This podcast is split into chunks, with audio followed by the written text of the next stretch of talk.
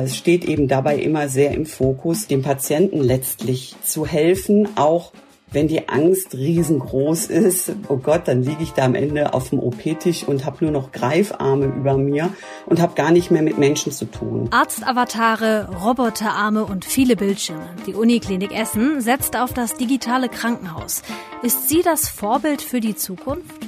Rheinische Post Aufwacher. News aus NRW und dem Rest der Welt. Smart Hospital, unser Thema heute im Aufwacher. Ich bin Wiebke Dumpe und ich freue mich, dass ihr dabei seid. Normalerweise hört ihr hier bei uns im Aufwacher die wichtigsten News und Meldungen aus NRW immer in 15 Minuten und immer um 5 Uhr morgens. Aber weil heute Samstag ist, schauen wir jetzt nur auf ein Thema und das nehmen wir dafür aber ganz genau unter die Lupe.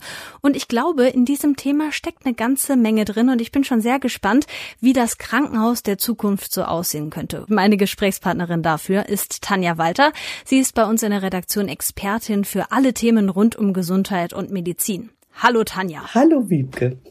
Ich glaube, wir müssen jetzt erstmal vorab klären, was ist eigentlich so ein Smart Hospital? Also eigentlich kennen wir den Bereich Smart ja schon aus vielen anderen Bereichen. Ne? Smart Home oder Smart Watches, das äh, begegnet uns im Alltag ja eigentlich schon ganz viel.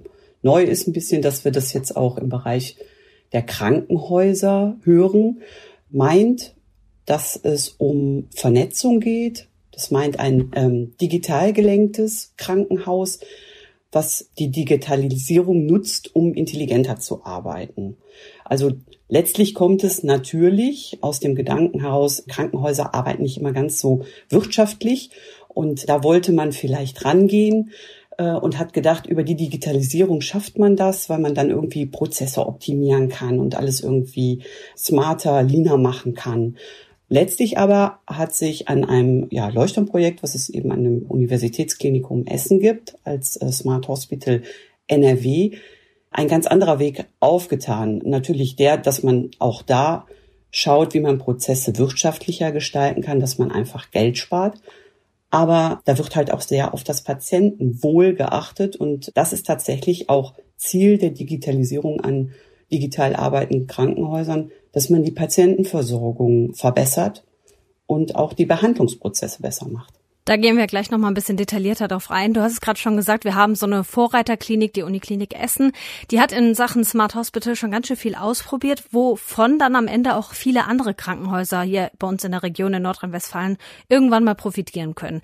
Da hast du mit dem Leiter Jochen Werner gesprochen und ich würde ganz gerne mal ganz konkret gucken, was heißt denn das? Also wie genau wird so eine große Klinik wie die Uniklinik in Essen zu einem Smart Hospital? Was ändert sich dadurch auch? Das heißt halt sehr viel mehr als nur äh, vom Fax auf Mail umzustellen. Man will halt weg äh, grundsätzlich vom Papierwust, weil das natürlich sehr viel fehleranfälliger ist, wenn man Patientenakten immer weiter aufaddiert und die immer dicker werden.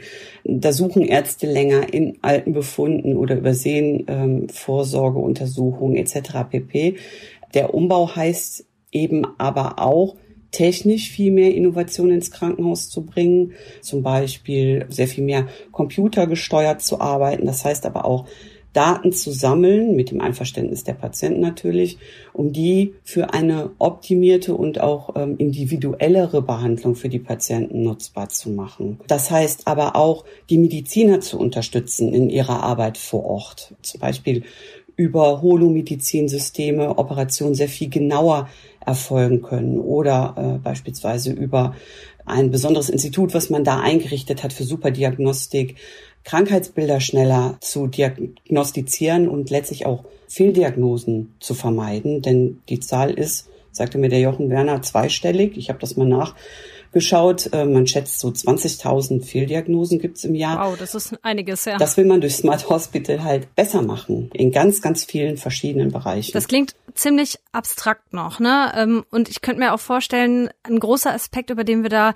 mal reden sollten, ist diese Sache mit dem direkten Kontakt. Mhm. Denn ähm, gerade, ich glaube, Patientinnen und Patienten, die sich das jetzt, die das hören und denken, oh Mann, dann steht bald nur noch ein Roboterarm vor mir oder ich werde von einem Bildschirm bedient, wird sowas dann der der Alltag werden? Sieht das so aus in den Krankenhäusern? Nein, das sieht so nicht aus. Also genau davor will man in Essen eigentlich die Angst nehmen, ähm, dadurch, dass man das da auch äh, zugänglich machen will, wie so ein Smart Hospital funktioniert. Da gibt's also einen Showroom, da wird gerade dran gearbeitet, wo auch Patienten sich das dann in Zukunft ansehen sollen. Dafür hat die Klinik, glaube ich, auch Forschungsgelder bekommen, ne? dass sie da so ein bisschen unterstützend reingehen genau. können. Ja, richtig. Ähm, jede Menge Forschungsgelder sind da schon reingeflossen. Also auch in den vergangenen Jahren ist da natürlich viel, viel, viel investiert worden. Sechs Millionen Euro haben sie jetzt in diesem Jahr dafür bekommen und auch auf die nächsten Jahre angelegt. Sind da schon weitere Zusagen, weil das natürlich ja sehr viel Kosten frisst, solche Dinge zu entwickeln als ähm, Vorreiter.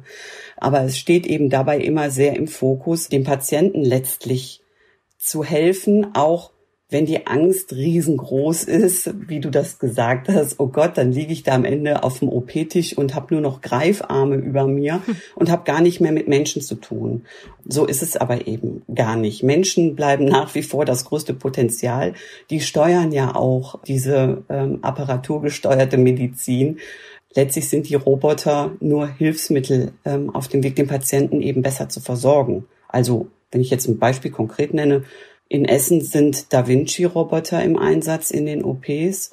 Die können über 3D sehr viel genauer auf den Bildschirm bringen, ähm, über eine dreidimensionale Kamera, was der Operateur da eigentlich vor sich sieht. Und damit kann man ganz, ganz feine Strukturen sehen. Also Nerven, Gefäße, das kann man ja normalerweise, wenn man an einem Menschen operiert, gar nicht erkennen.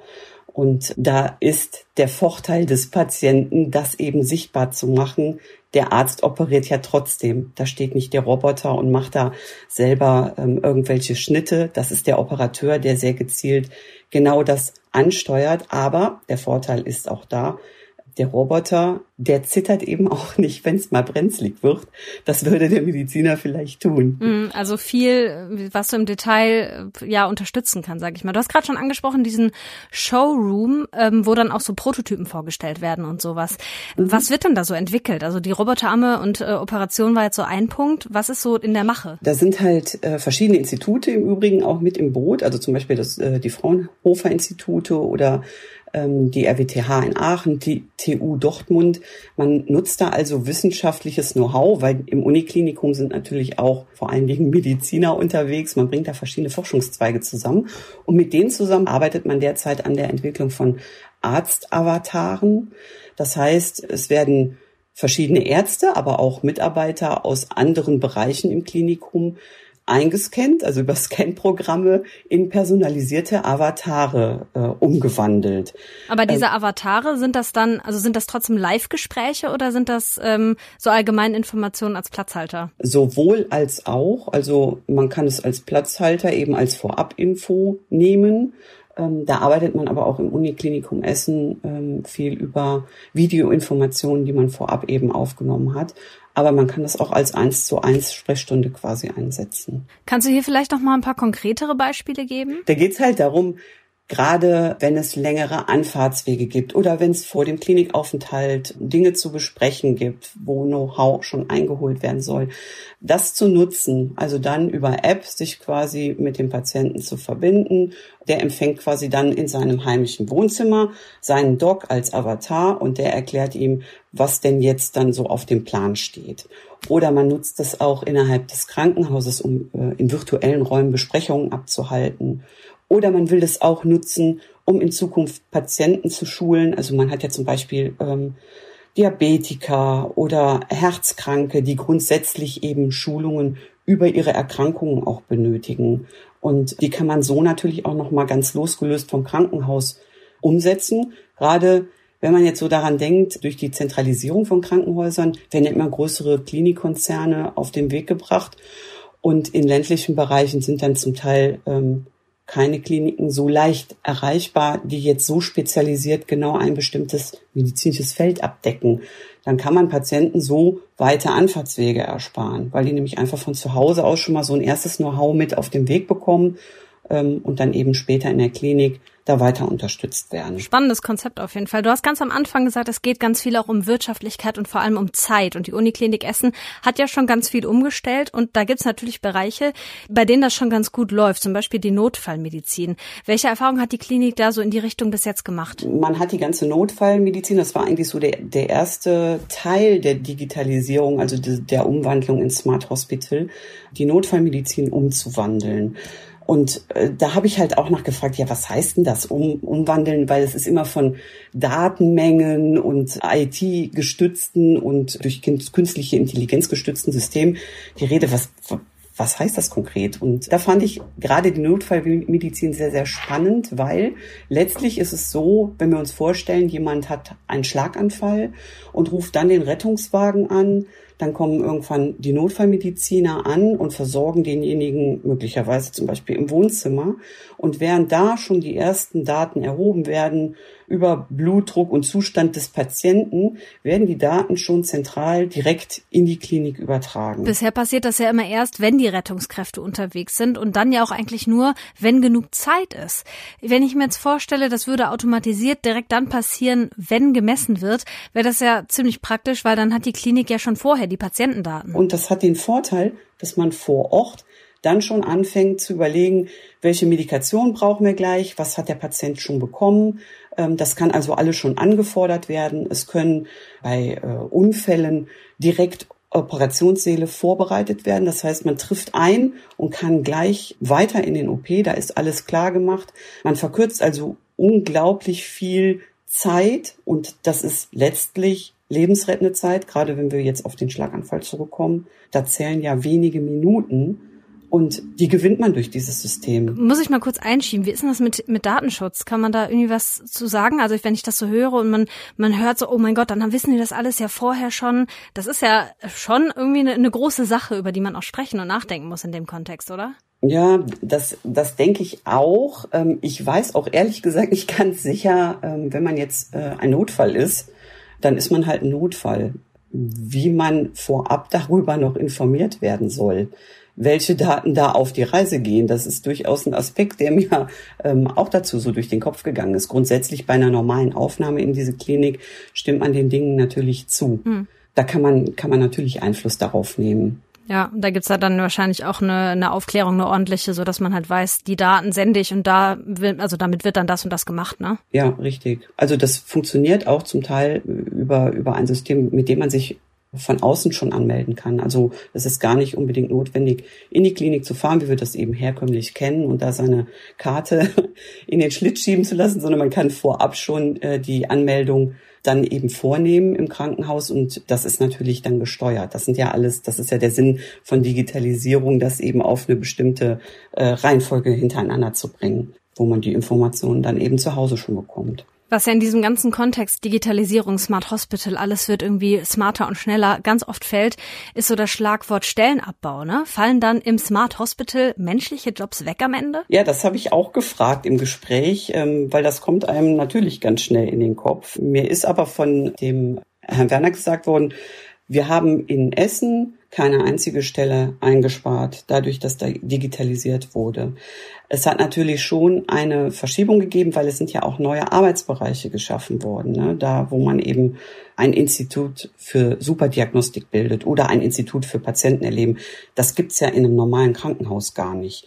Da müssen natürlich schlaue Köpfe sitzen und die sind zum Teil neu eingestellt worden oder eben aus anderen Bereichen dahin gezogen worden. Aber de facto ähm, geht es bei dem Smart Hospital darum, den Patienten besser zu versorgen. Und dazu ist halt Stellenabbau irgendwo nicht dienlich. Mhm. Man will halt eher dafür sorgen, ähm, dass über die Zeiteinsparung, die man eben dadurch hat, dass man digital arbeitet und künstliche Intelligenz nutzt, Zeiten frei macht bei Ärzten. Das eben so typische Routinen, die anfallen oder Untersuchungen, die in vielen Krankenhäusern auch doppelt gemacht werden, wenn man Stationen wechselt oder so. Die werden eben dadurch, dass das zentral erfasst wird, nicht mehr doppelt gemacht und es fallen halt äh, dadurch, dass administrative Aufgaben dann leichter von der Hand gehen. Zum Beispiel die Medikamentenausgabe, die ist digital vorbereitet.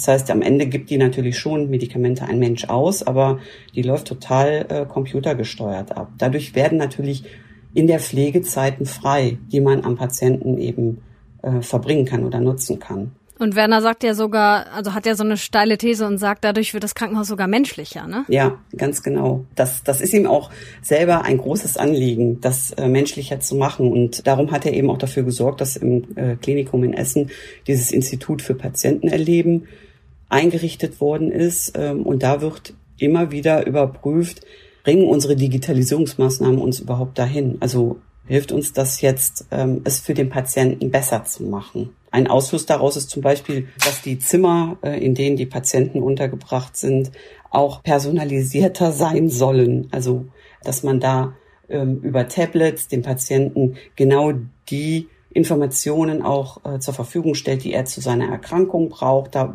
dass er selber auf seine Daten auch zugreifen kann und sich selber immer wieder vergewissern kann, was steht jetzt noch an oder dass zum Beispiel die Beleuchtung im Zimmer auf seinen Tagesrhythmus eingestellt werden kann, um im Grunde die Heilungserfolge auch äh, zu unterstützen. Das geht aber nur, wenn die Leute alleine auf dem Zimmer liegen. Ne? Ich stelle mir jetzt gerade vor, so ein Dreibettzimmer, der eine braucht ja. das, der andere das, der nächste wieder das, dann wird schwierig, ne?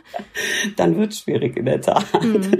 Aber ist natürlich auch ein bisschen praktisch, ne? Wenn du die Tablets da hast, wenn du die Infos hast, dann bist du als Patient oder Patientin ja auch auf jeden Fall besser informiert und fühlst dich vielleicht ein bisschen, ja, ein bisschen wohler mit Blick auf das, was kommt. Ja, das strebt man durch dieses Konzept an. Also der ähm, äh, Jochen Werner sagt, Krankenhaus findet nicht nur in Krankenhausmauern statt. Und das fand ich äh, auch so eine zentrale Aussage im Gespräch mit ihm. Eigentlich möchte er sicherstellen, dass man den Patienten schon abholt, bevor der überhaupt zum ersten Mal den Fuß ins Krankenhaus setzt. Und genauso sagt er, das endet auch gar nicht, wenn man dann hier den Hut nimmt, den Arztbrief in der Tasche hat und das Krankenhaus verlässt, sondern es geht weiter. Also wenn Patienten aus dem Krankenhaus in Reha gehen oder die brauchen danach noch irgendeine Versorgung, auch das möchte man in Zusammenarbeit mit Krankenkassen und Versorgern von außen für den Patienten dann optimieren, dass das im Grunde Hand in Hand geht und man den Patienten erst loslässt, ähm, wenn der Patient sagt, okay, jetzt bin ich safe, meine Erkrankung ist jetzt, liegt hinter mir, es geht mir jetzt wieder gut. Hm. Ich finde, das klingt jetzt, wenn ich das alles so höre, insgesamt so, als hätte das wirklich nur Vorteile. Gibt's was, wo du sagst, ja, das könnte vielleicht auch nicht so gut laufen? Ja, da gibt es mehrere Sachen. Also es kostet natürlich irre viel Geld. Also wir sehen, dass sechs Millionen hat die Uniklinik Essen dieses Jahr bekommen. 14 Millionen bekommt sie bis 2027, sind zur Verfügung gestellt. Das sind ja jetzt keine Peanuts. Hm. Wenn man hingegen rechnet, ich habe mal nachgeschaut, was so ein Da Vinci-Bot zum Beispiel kostet, der kostet zwei Millionen. Hui. Da ist das sehr schnell aufgefressen. Wenn man sich jetzt vorstellt, kleine Kliniken wollen das nutzen, kann ich mir auch vorstellen, wenn das nicht gefördert wird, wird so eine Umsetzung gar nicht möglich sein. Also das ist echt, finde ich, so ein Kasus Knaxus. Wie soll das Ganze finanziert werden? Mhm. Und ein weiterer Punkt ist, es reicht halt, finde ich, natürlich nicht aus, ein Krankenhaus technisch aufzurüsten. Das ist natürlich total toll, aber man muss ja irgendwo auch die Patienten mitnehmen. Man muss ja auch die Mitarbeiter schulen. Dieses ganze Wissen, um das so zusammenzuführen und dem, dem Patienten dann auch wirklich zu dienen, das muss ja in den Herzen, in den Köpfen der Mitarbeiter auch verankert sein. Das heißt, da muss ja geschult werden auf Teufel komm raus.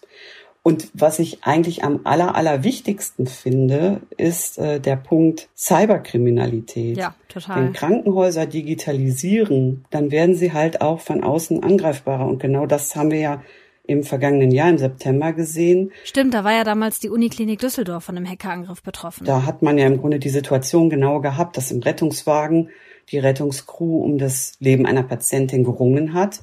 Und dann erfolgte der Hackerangriff auf die Uniklinik. Die ganze IT war lahmgelegt und das hatte zur Folge, dass der Rettungswagen dann weiterfahren musste. Ähm, Wuppertal war die nächste Adresse. Das war eine halbe Stunde Verlust. Das ist wahnsinnig viel. Und ja. in der Zeit ist die Patientin gestorben. Ähm, ne, das heißt eben auch, Kliniken werden da sehr, sehr angreifbar. Ich habe den Jochen Werner das auch gefragt und gesagt, wie will man denn sicherstellen, dass sowas nicht passiert? Und da hat er eine sehr ernüchternde, aber ehrliche Antwort drauf gegeben.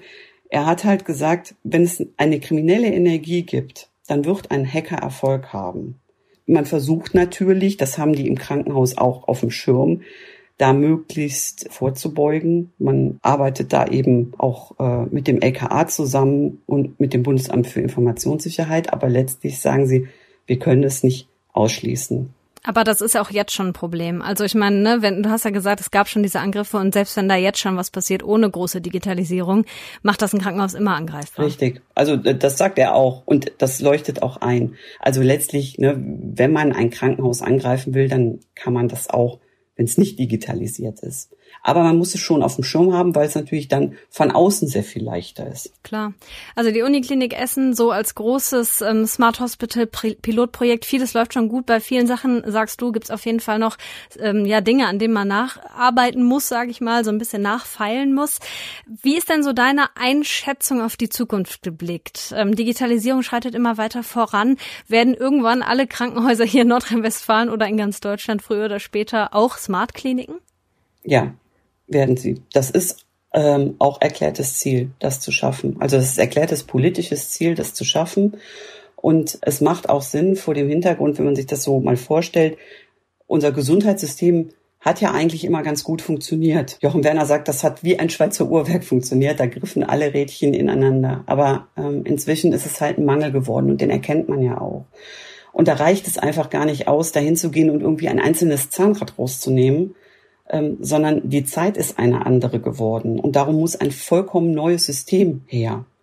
Darum lässt sich Krankenhauswesen halt nicht mehr weiter optimieren, außer man holt eben ein neues Modell her und holt dann eben immer mehr Kliniken dazu, die das umsetzen. Wir haben das im Übrigen auch. Also es ist nicht so, dass jetzt das Uniklinikum Essen das erste Krankenhaus ist, was digital arbeitet. Ne? Es, äh, viele Krankenhäuser haben schon auch ganz herausragende ähm, Projekte, wo sie eben digital aufgestellt sind.